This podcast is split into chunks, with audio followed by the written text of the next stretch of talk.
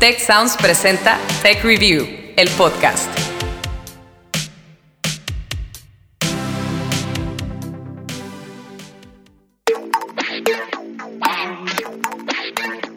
Bienvenidos a un nuevo episodio de Tech Review, el podcast. Historias para mentes curiosas. Si ustedes son nuestros seguidores habituales, ya lo saben, yo soy Ana Torres y aquí hablamos de emprendimiento, ciencia, innovación y también de liderazgo. Hoy, pues nuestro equipo tiene algo que confesarles. Crear esta emisión del podcast nos costó un poquito de trabajo. Las entrevistas ya estaban hechas, los mensajes definidos, incluso la idea de postproducción, la música de fondo, los efectos de sonido, la ambientación, pero el guion, columna vertebral del episodio, tardó en estar listo.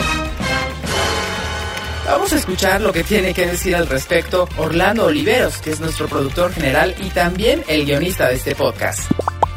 El asunto fue que el escribir los guiones para el podcast del Tech requiere una concentración total. El asunto es que durante este fin de semana tuve ahí varios pendientes previamente adquiridos y entonces decidí empezar a trabajar en ellos, acabarlos más rápido para poder al final concentrarme completamente en el guion y pues, trabajarlo.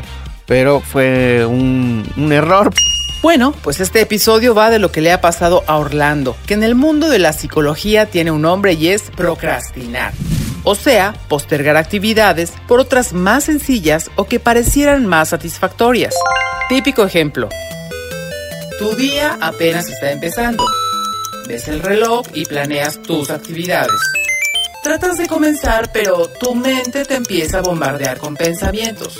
Abres tu computadora y, ¿por qué no? Aprovechas para echarle un vistazo a tus redes sociales. Platicas con tus amigos, te distraes tu mente te vuelve a recordar, ah, el trabajo.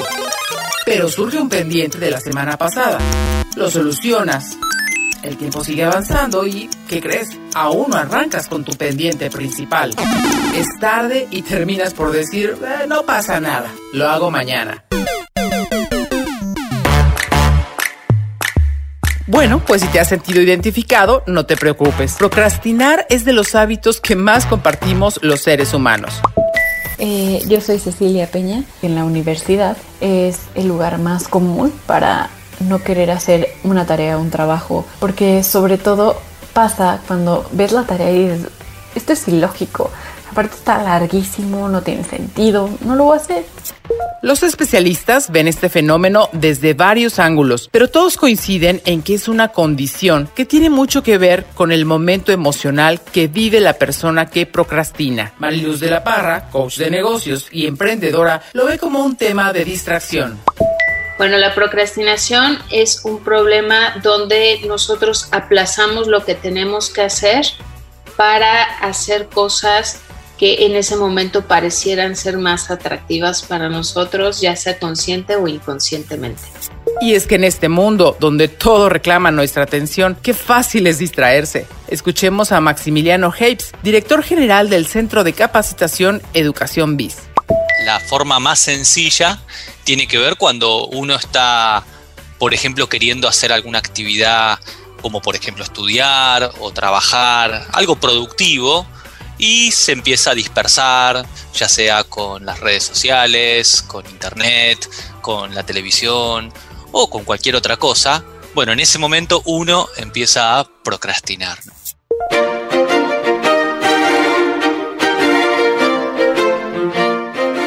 Procrastinar viene del latín procrastinare y significa dejar de hacer algo para mañana. La palabra se forma a partir del prefijo pro, que significa hacia, y el adverbio cras, que significa mañana. Algunos autores señalan que un 80% de la población muestra este comportamiento y un 50% lo hace consistentemente, es decir, siempre actúa de esta manera.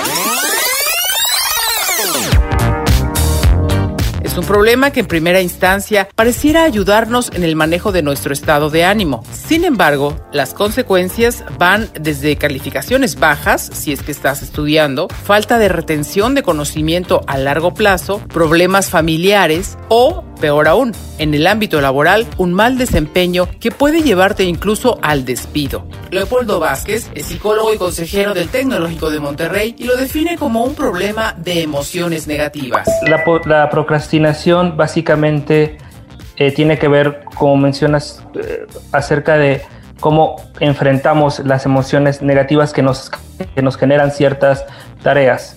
Entonces, eh, al sentir esas emociones desagradables, procuramos eh, evitarlas o procuramos eliminarlas haciendo otras más placenteras. Ahora, la razón por la que estas emociones desagradables surgen pueden, pueden ser varias. Em, es decir, todos postergamos por, por, por situaciones diferentes. Eh, podemos, por ejemplo, postergar porque una tarea nos causa eh, cierta inseguridad, pensamos que probablemente no vamos a cumplir las expectativas eh, de dicho trabajo o pensamos que no, no, estamos aptos o no servimos para ello. Es decir, depende mucho de, de la relación que tengamos con la tarea o de la percepción que tengamos de la misma. Incluso, especialistas señalan que el procrastinar puede ser el primer paso para evidenciar problemas emocionales más profundos, como la ansiedad. Escuchemos a Mariluz de la Parra, quien además de coach, escribió el libro La magia del descanso. Sí, este es un problema que viene por la ansiedad, es un problema emocional que es un resultado de cuando estamos evitando una emoción que no queremos. Entonces, si una actividad nos hace sentir miedo eh, de, que no la vamos a poder hacer bien o nos hace sentir incómodos de alguna manera, vamos a huir a esa emoción y vamos mejor a buscar otra actividad que sea más atractiva a nivel emocional para nuestro cerebro y para, para todo nuestro bienestar. Entonces, si hay una tarea que nos parezca difícil y tenemos al contrario una tarea que nos parece fácil, vamos a tender a irnos por la que nos parece fácil. El estigma de los procrastinadores suele ser profundo, pues mucha gente tiende a relacionar esta condición con ser flojo y desordenado. Incluso hay quienes señalan a los procrastinadores como personas faltas de carácter y desorganizadas. Así lo vive Miguel. Estoy consciente además de que estoy dejando cosas que para mí son importantes, ¿no? Y que pues me desvalorizo yo y desvalorizo también las cosas que son importantes para mí al dejarlas a un lado. Esto me causa conflicto, sobre todo como te digo porque soy consciente de que lo estoy haciendo ah, y pues la culpa viene incluso peor después de que ya me doy cuenta que pues el tiempo pasó y ya no es como tiempo ni momento de hacerlo y sobre todo que son cosas que pues no se pueden como repetir, ¿no? Sin embargo, Mariluz de la Parra señala que procrastinar no necesariamente tiene que ver con conceptos que nos desvalorizan.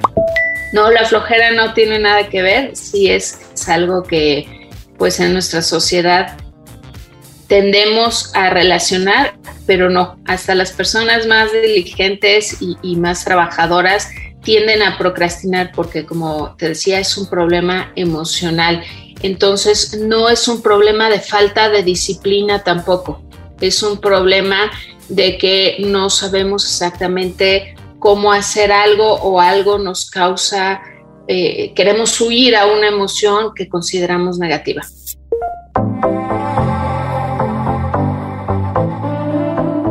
El tren de pensamiento de los procrastinadores es altamente complejo, pues al dejar de lado la actividad primordial que tienen que hacer y llevar a cabo acciones más placenteras o sencillas, las personas se enfrentan a un sinfín de ideas y reflexiones sobre las propias decisiones que han tomado. La mayoría de las veces, estos pensamientos terminan en un agudo sentimiento de culpa.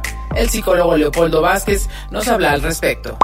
Pues sí, claro. Bueno, el sentido de culpa principalmente está relacionado a la percepción que tenemos nosotros de mm, precisamente de, nuestro, de nuestra eficacia como personas. Al evitar hacer esta, esta tarea, eh, sentimos una culpa porque dentro de nuestro sistema de valores eh, puede que exista el, el de la responsabilidad, el del deber.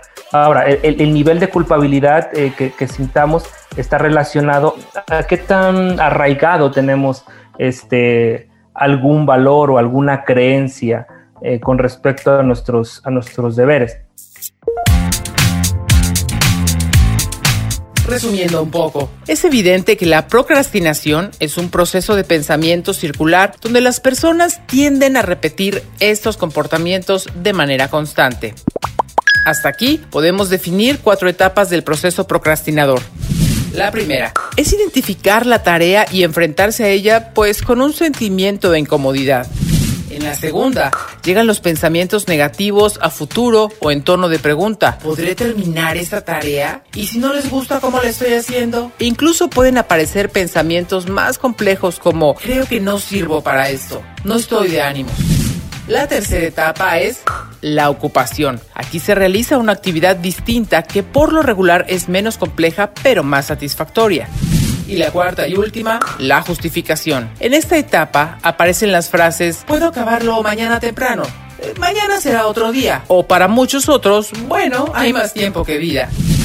Al tratarse de un proceso de pensamiento circular, el reinicio del ciclo suele exacerbar el estrés, la ansiedad, la baja autoestima y ya lo decíamos, la culpa. Vamos a escuchar a la coach Mariluz de la Parra. Efectivamente, se siente más culpa, es decir, cuando uno procrastina después se genera un círculo vicioso donde cada vez el problema es peor porque cada vez tenemos más necesidad de esa tarea que no hicimos y cada vez nos genera más ansiedad y esa ansiedad cada vez va a hacer que nosotros estemos buscando una actividad que nos quite la ansiedad y que nos haga sentir bien y nos va a hacer que tendamos a procrastinar más. Entonces, efectivamente, si ya detectamos que tenemos este problema, hay que poner manos a la obra para eh, trabajarlo lo más pronto posible porque si no estaremos cayendo en un círculo vicioso donde la culpa va creciendo. Tech Review, el podcast.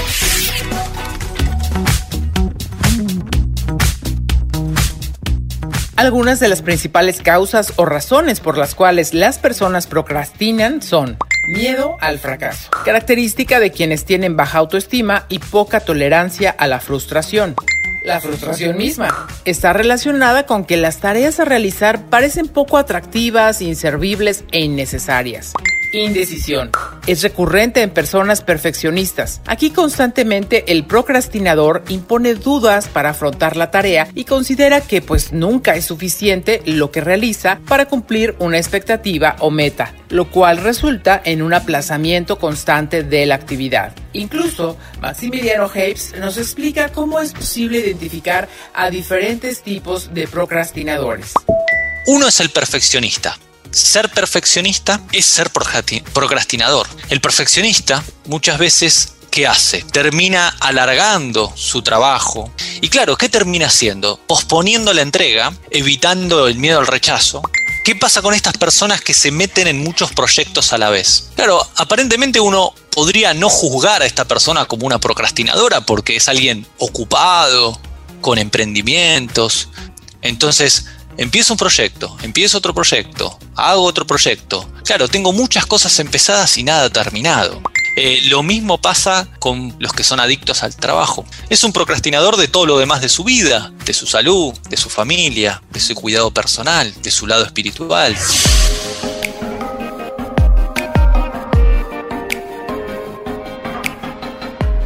Hasta ahora hemos revisado los orígenes de la procrastinación en el proceso de pensamiento de las personas y las implicaciones emocionales que arrastra consigo este modo de actuar.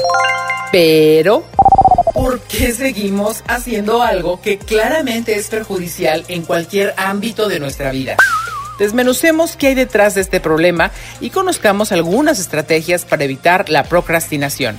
Laureano Angarita, docente de la Fundación Universitaria Conrad Lorenzi de Colombia nos habla sobre el contexto de la persona. Una manera de entender la procrastinación es la procrastinación según el contexto en el que se esté analizando. Hay procrastinación académica, hay procrastinación eh, en la familia, hay procrastinación eh, em, en el trabajo, eh, hay procrastinación ocupacional, hay procrastinación en la salud, pero también hay otros tipos de procrastinación que tienen que ver con si somos unos procrastinadores que evitamos principalmente em, el, hacer cierta tarea, o si somos unos procrastinadores que nos dejamos llevar por la impulsividad, o si somos unos procrastinadores que nos centramos en cierto tipo de pensamiento negativo. O sea que hay distintos orígenes de la procrastinación dependiendo de el caso particular de cada persona. ¿Qué podemos hacer para vencer la procrastinación? Lo primero es comprender que no es un tema de flojera, se trata de un problema en el control de las emociones. Habla Leopoldo Vázquez. Aprender a aceptar, primero aceptar las razones o las, o las sensaciones que nos causa ciertas actividades para después analizarlas, para después encontrar este, pues alternativas o formas diferentes de percibir la, actividad. El especialista señala algo muy importante. Debemos terminar con la romantización de la hiperproductividad creo que la procrastinación también va mucho sobre las creencias que tenemos sobre ser productivos. Tal vez creernos esta idea de que tenemos que ser hiperproductivos e hipertrabajadores e hiper exitosos e hiper ser humanos. Entonces yo creo que esas creencias nos obligan, nos aprisionan a hacer ciertas cosas y de alguna manera nos vuelven esclavos de incluso de nuestros mismos sueños. Entonces, parte de combatir la procrastinación es ser conscientes de que somos seres humanos con eh, vulnerabilidades, con debilidades, con este, con ciertas eh, eh, necesidades emocionales y, y que no tenemos que ser Superman todo el tiempo.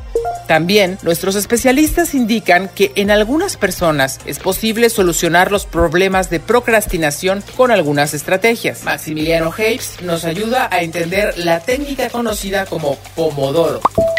Surge de la mano de un estudiante italiano. El nombre viene de que estaba ahí luchando con su propia procrastinación y sus distracciones, eh, se le ocurrió la idea de, en lugar de enfocarse en leer libros enteros, dijo, me olvido un segundo del libro, voy a tratar de enfocarme en un bloque fijo de tiempo de lectura. Es decir, él tomó la métrica de los 25 minutos y dijo, bueno, voy a leer en forma ininterrumpida unos 25 minutos y me voy a enfocar 100% en eso. Y luego de esos 25 minutos descanso. Otra recomendación es crear el ambiente adecuado para realizar la actividad. Para ello, es necesario alejarse por completo de las tentaciones y anotar las tareas para enfocarnos en cumplirlas. Habla Leopoldo Vázquez. Para tener una mejor gestión del tiempo es uno, conocer tu rutina, conocer tus tiempos y dos, organizarlos ser conscientes de cuándo, cuánto tiempo nos toma hacer cada cosa de nuestra vida. Y luego a partir de eso, de que ya somos conscientes de cuánto tiempo consumimos, organizar esos bloques de tiempo. Y es, dentro de nuestra organización, darle un tiempo a las actividades que solemos procrastinar, darle un momento en nuestro calendario. También es necesario equilibrar la balanza, pues no todo es trabajo. Para poder enfrentarnos a una actividad que va a requerir de un importante esfuerzo mental y físico, es necesario estar fresco, con la batería al 100%. Y para conseguir esto, necesitamos descansar. Escuchemos a Mariluz de la Parra. Tomar conciencia de... Eh, las implicaciones que tiene cuando no descansamos bien, cuando no cuidamos nuestros niveles de estrés, cuando no cuidamos nuestro nivel físico y emocional este, de descanso, porque eso realmente nos puede cambiar nuestra calidad de vida, nos puede cambiar la calidad de decisiones que tomamos y nuestra capacidad para disfrutar las cosas. Cuando no descansamos estamos irritables y perdemos nuestras capacidades de ser creativos y de resolver las cosas precisamente porque nuestro cerebro está buscando la manera fácil de hacer las cosas. Entonces eso nos mete en, una frustración y en un círculo vicioso donde no somos incapaces de disfrutar las cosas y donde nos alteramos fácilmente. Finalmente, nos comparte algunos tips para vencer la procrastinación.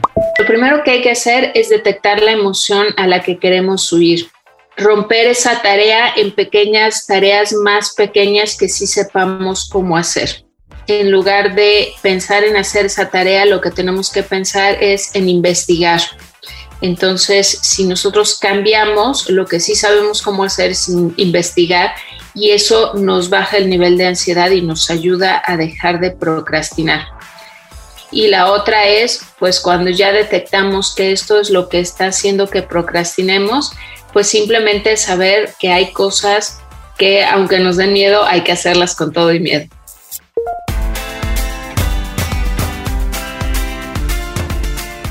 Bueno, este episodio inició con la procrastinación de Orlando, nuestro productor y guionista. ¿Qué aprendió luego de escuchar a los expertos? Dejemos que él mismo nos lo cuente. Me fui dando cuenta de todas estas manías que, que tengo en el momento de trabajar. Como vimos a lo largo de este podcast, también hay, varias técnicas que pueden ayudarnos a concentrarnos de mejor manera para terminar las actividades, pues sin angustia, ¿no? Sobre todo sin angustia y sin, sin andar pensando en, si lo vas a entregar a tiempo o si lo, o, si lo estás haciendo bien. Entonces, pues, a seguir los consejos. Ya, aprendí. Ahora mismo tú has llegado al final de este podcast y en cierto modo acompañaste a nuestro productor a recorrer el camino de la procrastinación, desde el momento en que inició hasta ser consciente de la situación y romper con el círculo. Recuerda, la clave es hacer hoy lo que ya estás pensando dejar para mañana. Prioriza tus actividades y trabaja en bloques de 25 minutos totalmente concentrado. Les recuerdo que Tech Review es un medio de comunicación del Tecnológico de Monterrey y quiero conocer su opinión sobre este y otros temas. ¿Quieren proponernos algo? En este podcast nos encanta diseccionar los temas junto con expertos para contribuir a una cultura del conocimiento. Anoten por favor mi correo personal y escríbanme directamente con todas sus inquietudes o comentarios. Yo estoy en ana.torresmoya.tech.mx. Gracias siempre por escucharnos y hasta la próxima.